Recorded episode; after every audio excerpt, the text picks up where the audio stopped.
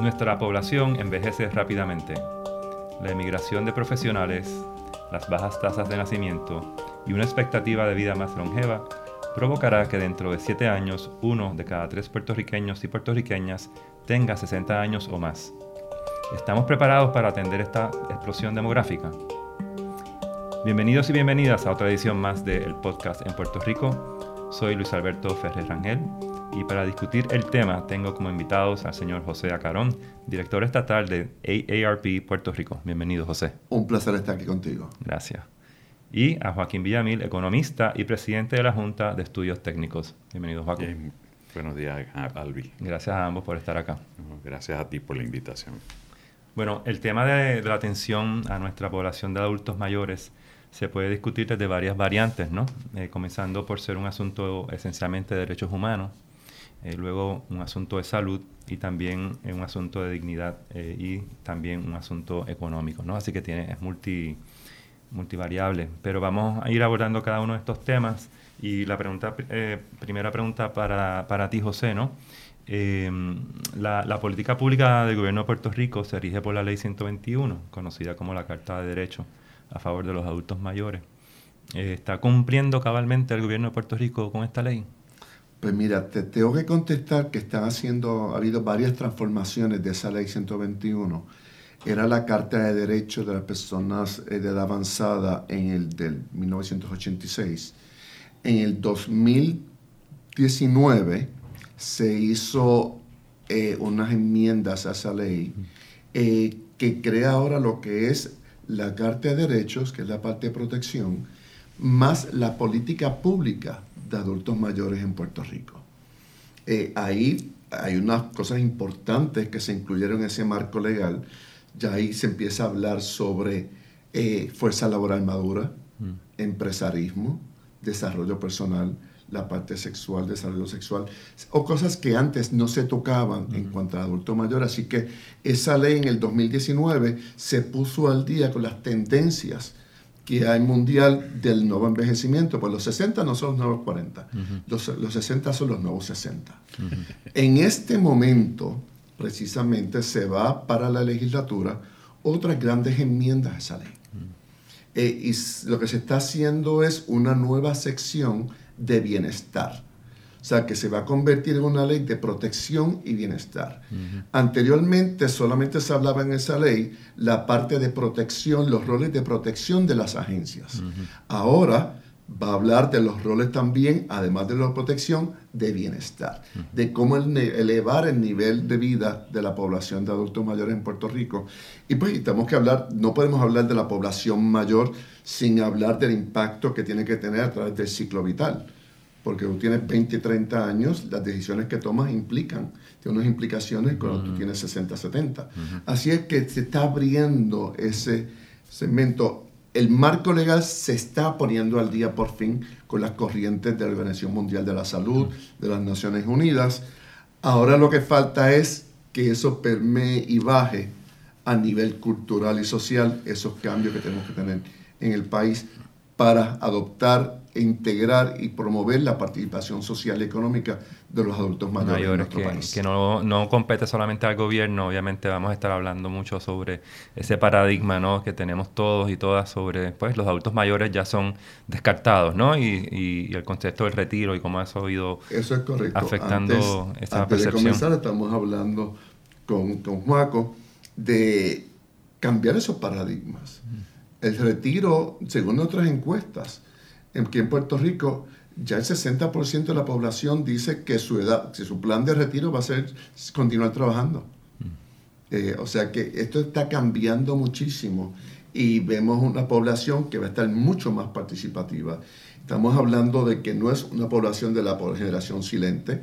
Los baby boomers no son los únicos que tienen sobre 60 años, por ahí vienen los X, o sea que hay una dinámica bien diferente a lo como envejecieron nuestros abuelos. Y de eso vamos a estar hablando mucho más adelante.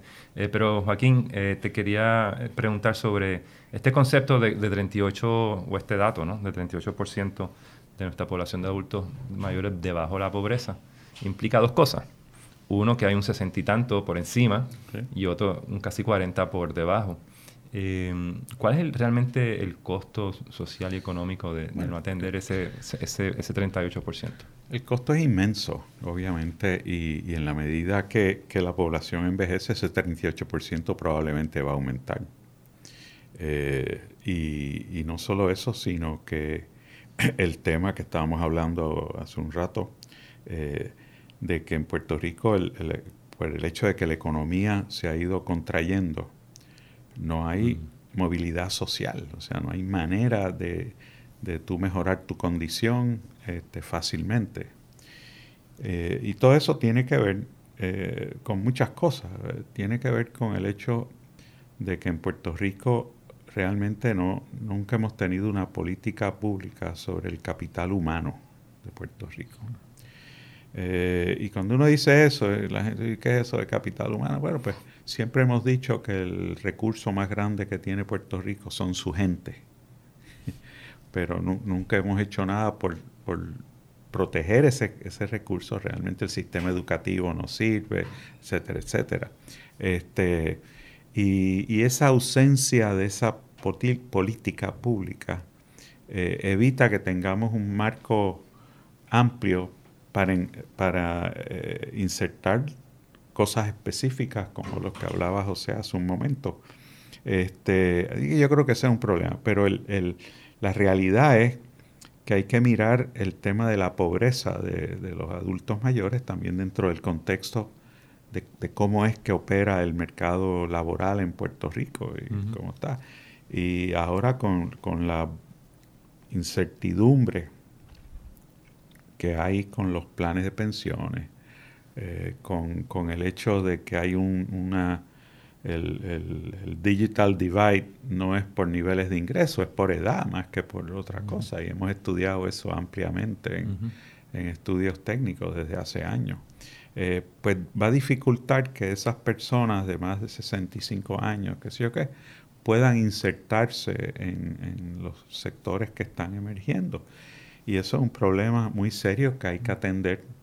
Este, pero no, uno no ve, este, uno no ve iniciativas en esa dirección.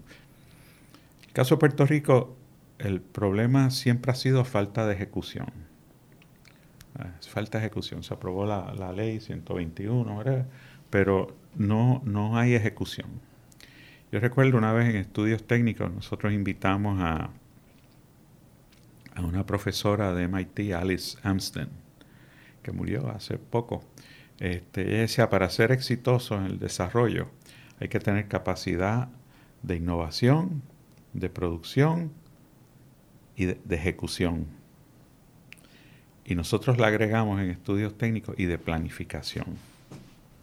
Este, en Puerto Rico fuimos innovadores sociales en un momento. Eh, fuimos path creators, como le llamaba ella. Ahora somos path followers, básicamente. Este, producción, pues mira, sí, la farmacéutica y que sé yo, más o menos lo hemos hecho bien. Ejecución siempre ha sido el, punto flojo. Y planificación todavía más flojo.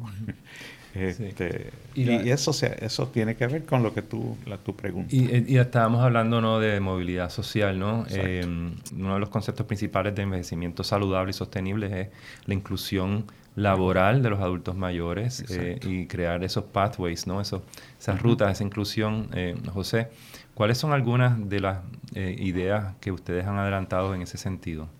Pues mira, déjame decirte que la parte de emprendimiento es algo que está pasando orgánicamente. Mm.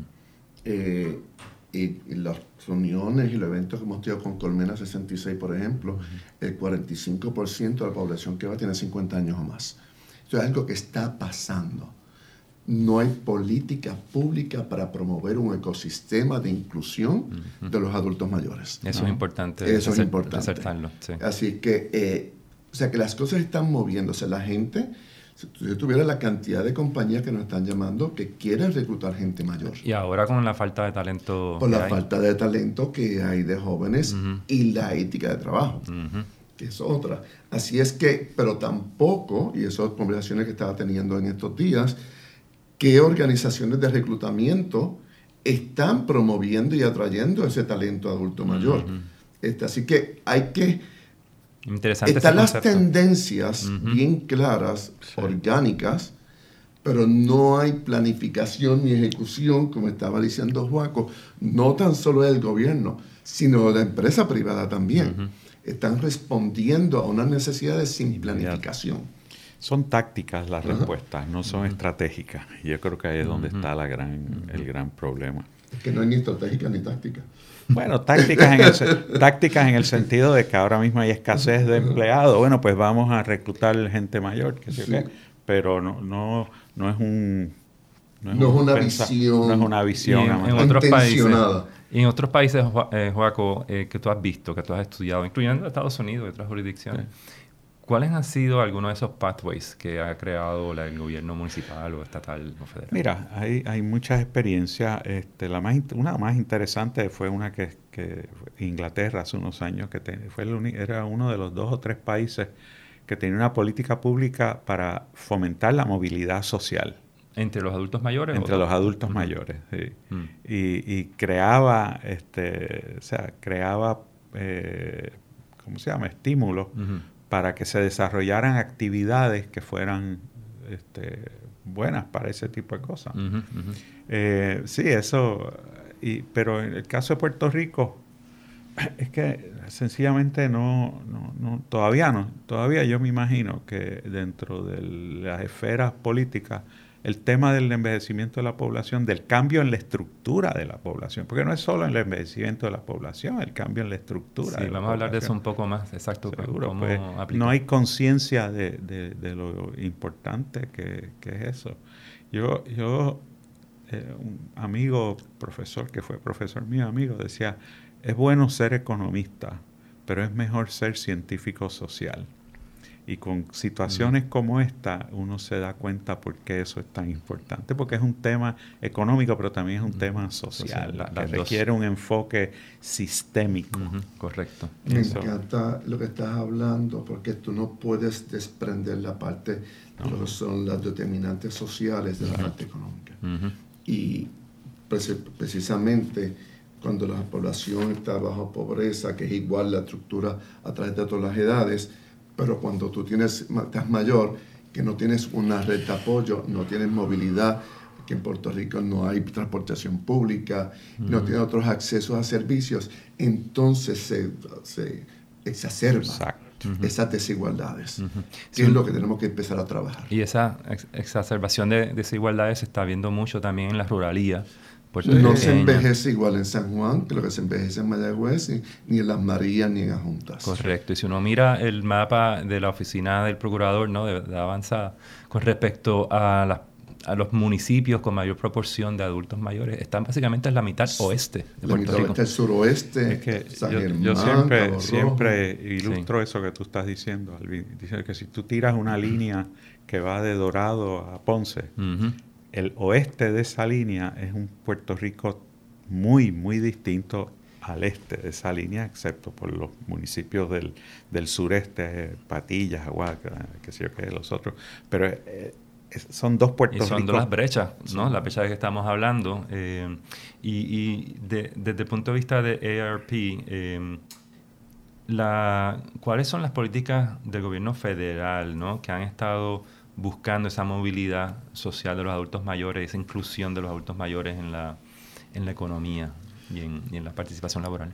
Pues mira, uh, se ha estado trabajando mucho a nivel federal para la parte de promover esa integración. eh, lo que pasa es que aquí no baja.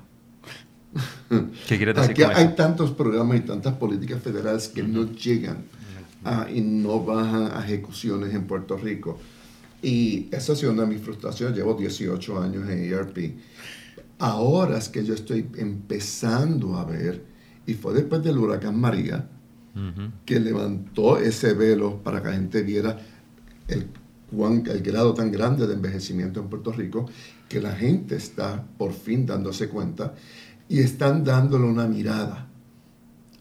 Todavía no saben cómo, este, y, esa es la parte que tenemos que trabajar con los diferentes sectores. Y el año que viene vamos a tener una iniciativa sobre eso. Eh, y, además de eso está la parte del mismo discrimen que tenemos contra la población mayor o edadismo y el autodiscrimen que tiene la misma población sobre ellos mismos. Esa cosa de que ya yo terminé, eso no es para mí, eso es para gente joven, porque esos son los constructos sociales que han aprendido. Has aprendido que a cierta edad te tienes que retirar, has aprendido que a cierta edad ya no puedes enamorarte, que ya no puedes vestirte, que no puedes comportarte de una forma. Cuando, y aquí parte de lo que hemos estado conversando, tenemos que dejar de hablar de demografía, tenemos que hablar de psicografía, estilos de vida, actitudes, intereses. Juaco puede tener un, y yo podemos tener una, una actividad social muchísimo más grande, más alta, que una persona de veintipico de años. Y tenemos que dejar de hablar de edad para hablar de estilos de vida e integrar los diferentes sectores y comunicarnos con los diferentes sectores. Y hablando de psicografías y demografías, eh, Joaco, em, de aquí a unos años vamos a tener un perfil de la, de la población de adultos mayores muy variado en Puerto Rico, ¿no? Porque hasta ahora ha sido la generación, pues la que llaman la generación silente, los, baby boomers, los que nacieron después de la Segunda Guerra Mundial. Pero pronto van a estar los Gen Xers, a la cual yo pertenezco.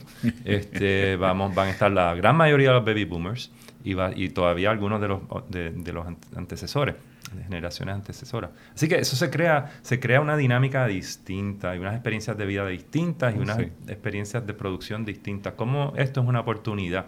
Para, para, Puerto Rico. Puede ser una oportunidad. Bueno, puede ser una oportunidad si, si, como yo te decía anteriormente, tuviéramos una idea clara de, de cómo manejar el tema del capital humano del país, si, si, lo miramos de esa forma.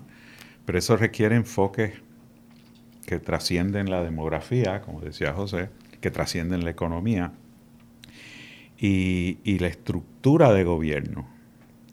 No, no, no está no, no permite esos enfoques, o sea, son silos. Eh, el desarrollo económico es esto, eh, hay una oficina para adultos mayores, hay una oficina para esto, una oficina para lo otro no hay una transversalidad, ¿no? No hay transversalidad, exactamente. y ese es un problema que uno ha tratado de comunicárselo a alguna gente en el gobierno, pero que no, lo entienden desde hace tiempo. Y ese es un problema muy serio, porque los issues, o sea, como, como decía una vez un, amigo, decía, los, los, problemas de una sociedad no se dan de acuerdo a, a las ¿cómo es? a los departamentos de las universidades. y lo, tampoco se dan de acuerdo a las agencias del gobierno. y ahí tú tienes este del capital humano, tienes el de innovación, tienes, tienes el de tecnología, tienes una serie de áreas que son áreas muy, muy este, importantes, medulares, que no hay la estructura que permita manejarlas eficientemente. Cuando, cuando un país va a tener casi un tercio de población, casi un tercio, casi más de un tercio de su población sobre adultos mayores, eh, eso obviamente hablando de capital humano, pues es una gran oportunidad. Hay también unos lastres estructurales allí porque no queremos dejar, el concepto de sostenibilidad es no dejar a nadie atrás. Entonces, ¿qué pasa con ese 38% debajo de la pobreza? Vamos a hablar que son unos 300.000, 400.000 personas de adultos, adultos mayores que están, estarían todavía debajo del nivel de pobreza. Eh, no se puede progresar con uno solo, ¿no? Eh, con ese 60% no se puede seguir. Hay que ver cómo, cómo se atiende ese 40% de, de, que están bajo el nivel de pobreza. Sin, embargo, em, cuando, cuando uno mira otras culturas y otras, otras economías, eh, uno ve cómo em, e, e, esas culturas le dan un valor a, esos, a esa experiencia ¿no? de esos adultos mayores. Y en Puerto Rico como estaba diciendo José, eh, estamos eh, con el concepto del retiro, con el concepto del descarte, con el concepto de que, bueno, ya se usó a esta persona, ahora pues que esa persona se vaya y, se retire y, se muera y se acabó. Entonces, Esa es la expectativa. Entonces, claro, ¿y cómo uno va cambiando eso, esos paradigmas, empezando por uno mismo y, empezando a, que, a no discriminar inconscientemente? Eh, contra adultos mayores, hablando del edadismo, ¿no? Como estaba comenzando. Mira, es interesante lo que estás planteando, me alegro muchísimo que lo hayas traído, porque la visión que tenemos aquí de la población mayor es que es un costo social mm. y económico. Mm. Punto. Punto. Este, más nada. El único rol aceptable para una persona mayor es el ser abuelo. Y porque está en contexto de los nietos. ¿Ok? Más nada. Por eso se habla todo el tiempo los abuelos, los abuelos, como si, como si todos los adultos mayores fueran abuelos. Así que tenemos que empezar a romper eso. Y la gente tiene que empezar a saber diferente y romper esos estereotipos y estigmas de la edad. Una persona puede ser productiva y relevante, más que productiva, relevante. No importa la edad. ¿Cuántas personas conocemos que son totalmente relevantes en nuestro país, que tienen 70, 80 años, que siguen eh, trabajando en sus empresas? Pero no, de eso no se habla. Se habla, y una vez nos hicimos un estudio de la economía de la longevidad y lo importante de este sector en el desarrollo económico, y hubo un medio de comunicación que puso el tema desarrollo económico con los adultos mayores, pero puso en la foto una persona en silla de ruedas en un hogar. Este, porque hay que romper esos estereotipos. ¿Ok? Eh, y hay que incluir y desarrollar. Oye, estamos hablando, esto es el lenguaje que estamos hablando. ERP hizo un estudio sobre la economía de la longevidad, que es toda actividad económica de la población de 50 años o más. Y el 61% del consumo en Puerto Rico está asociado a los adultos mayores en estudios que encuestas que hemos hecho aquí, el 67% de la gente mayor aporta económicamente a un hijo o a un nieto. Somos los que estamos aguantando muchas veces las estructuras económicas del país. pero seguimos siendo un costo social y económico. Ahí tienes el problema de la movilidad social. Exacto. Pero me, me río y tengo que hacer esta anécdota. Hace poco tiempo, unos años atrás, tuve una discrepancia con un economista más joven y, escribió una columna que algunas personas deberían irse a cuidar a sus nietos. sí, y, hablando de movilidad social, eh, y estábamos hablando hace un segundo sobre los determinantes sociales, ¿no? Pero quiero traer la salud, los determinantes sociales de la salud. Eh, tenemos condiciones preexistentes crónicas, ¿no? diabetes, este asunto del corazón, depresión mental. Esta es una población también que pasó por María, pasó por los terremotos, pasó por lo que hemos todos pasado, eh, en una etapa en su vida que no estaban necesariamente anticipando estos, estos cambios. Eso los hace de una manera un poco quizás más resiliente o quizás más vulnerable. Eh, José, ¿cuál tú crees que es tu... De ambas. Estamos hablando de una población que vivió la pobreza en Puerto Rico. Antes de todo esto. Antes de todo esto. Las poblaciones más jóvenes no saben lo que es estar sin energía y sin internet. Se van en brote porque están cinco minutos sin internet. Así es que es una población que sí, y oye, y esta población es la que ha pasado por todas las transformaciones sociales y económicas del país. Correcto. Este, no es alguien que vivió, oye, han hasta aprendido y trascendido todas las tecnologías, desde el teléfono de, análogo, de, análogo hasta ahora el celular, teléfono inteligente, entre muchas otras cosas. O sea, que han vivido transformaciones. Pero sí, a cuando ya tú tienes una edad mayor, necesitas también una tranquilidad para tratar tu paz mental. Por eso es importante la, la parte económica, eh, tu casa, etc. Todos estos eventos que han pasado han trastocado todo ese esquema social, comunitario, que te daba esa tranquilidad. Y sí hay un trastoque y hay una salud mental que tenemos que trabajar en todas las edades, pero particularmente en la población mayor, que es la que está siendo mucho más impactada tradicionalmente, históricamente, las poblaciones que más impactan con desastres naturales son la gente mayor. Sí, seguro. Por la parte de movilidad, por la parte de acceso. Y ahora viene el COVID ni se diga. Y el COVID ni se diga. Y eso nos ha echado hacia atrás en lo que, lo que estábamos hablando sobre la participación de la gente mayor. Ahora tenemos familias son los hijos que no quieren que sus hijos, sus padres, salgan, y quieren tomar decisiones por ellos. Y eso es maltrato. Y hablando atenta de maltrato, contra la dignidad del ser humano. Exactamente, y es, uno mira las estadísticas de la oficina de la Procuraduría de, de las personas mayores, de adultos mayores, eh, son los hijos y las hijas los principales eh, perpetradores ¿no? de, quejas y de querellas por, por, privación financiera o manipulación financiera o por eh, restricción de su libertad. Pero hay un punto que tocaste que me estuvo interesante, es la parte, pues, las condiciones de salud. Sí. Las personas mayores no son un saco de condiciones de salud, como se, como se cree. Aquí la gente dice, vamos a hacer algo para adultos mayores, una feria de salud. Así. Ah, como si era lo único que la gente fuera simplemente eh, un, un, termómetro, un pinchazo de, de, diabetes, etc. Las condiciones de salud no son determinantes hasta que impactan la funcionalidad de la persona. Si la persona está bien tratada, que no impacta sus funciones, no tiene por qué impactar su calidad de vida. Y ahí es que tenemos que también hablar, no hablar de las condiciones, sino la funcionalidad. Y esas funcionalidades son las que crean las vulnerabilidades. Y, y, hablar de cómo está organizado el sistema de salud. Vamos a hablar de eso un momento. Tenemos tres horas más.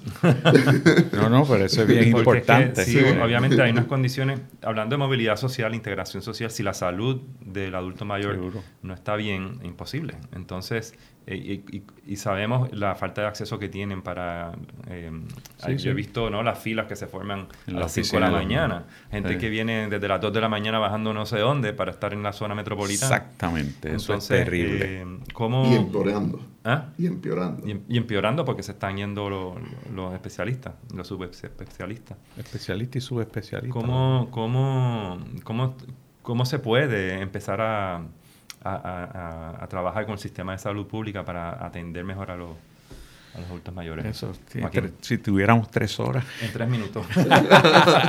no, yo creo que el, tema del sistema de salud aquí es, eh, no sé, que se ha comercializado a un nivel que, que es este, las oficinas de los médicos son, son fábricas, están churning todo el tiempo. Este, y entonces muchas veces tú, tú, miras las salas de espera, son personas mayores. Casi todas. Personas mayores y, y, tú los ves ahí sentados por horas. Por horas. Este, Algunos con condiciones de salud que no tienen, que tomar agua. Hay maltrato también. es, terrible, a pesar de que hay una ley que decía que no podía hacerle espera más de una hora, nadie le hace caso. este, y eso es terrible, realmente eso es, eso es terrible. Y lo, la, uno, uno oye, por ejemplo, hoy leyendo en la prensa, el presidente del Colegio de Médicos, básicamente el, el Colegio de Médicos funciona como, un, como un sindicato. Ese es su, su, su leitmotiv, es, mejorar las condiciones. Y eso, eso es terrible. Yo recuerdo el doctor Arbona, eh, que fue un gran innovador en, el, en los sistemas de salud.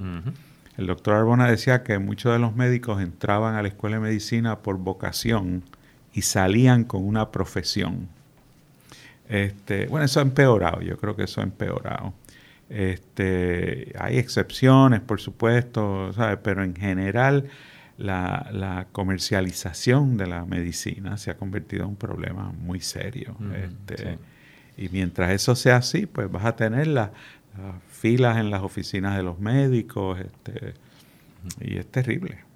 El problema también aquí, quiero añadirle a lo que está diciendo Juaco, es que tú no puedes tratar condiciones, tú tienes que tratar al ser humano. Y tienes, y están los, todos los determinantes sociales de la salud, que tú tienes que hacer una integración de lo social y lo salubrista. Eso no ocurre, aquí está totalmente divorciado.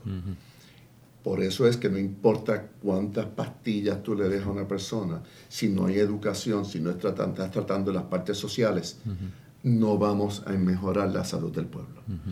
Las dos cosas tienen que ir de la mano, pero eso, más allá de una aseguradora pagarte un jardinero o el grooming de un perro, no está ocurriendo. Y eso es lo que debía trabajarse con los Medicare Advantage, las aseguradoras, trabajar con los determinantes sociales de esa persona para poder mejorar la condición de salud completa, porque salud significa bienestar mental, emocional, social y salud y físico. ciertamente. Y eso no está ocurriendo. Y lo que sí está ocurriendo es que estamos todos envejeciendo eh, y que aquella persona que está en los 25, 30 años eh, va en esa dirección, quiera o no. Entonces, eh, el, el, mundo entero, el planeta completo, eh, para el año 2030, eh, la población de adultos mayores va a superar la juventud. ya aquí en Puerto Rico pasamos eso. Ya pasamos eso. Ya pasamos. Entonces, y ese es el reto que tenemos todos y todas, ¿no? De, de ir cambiando paradigma, de ir construyendo una cultura de, de aceptación, de entendimiento, de, de riqueza, ¿no? De, de, los adultos mayores. Así que les agradezco a ambos, a José, a Carón y a Joaquín, Joaquín Joaco Villamil por haber estado acá, haber estado con, ha dedicado su tiempo y su expertise en este tema. Nos estaremos encontrando, querida audiencia, en nuestro próximo podcast. Hasta la próxima.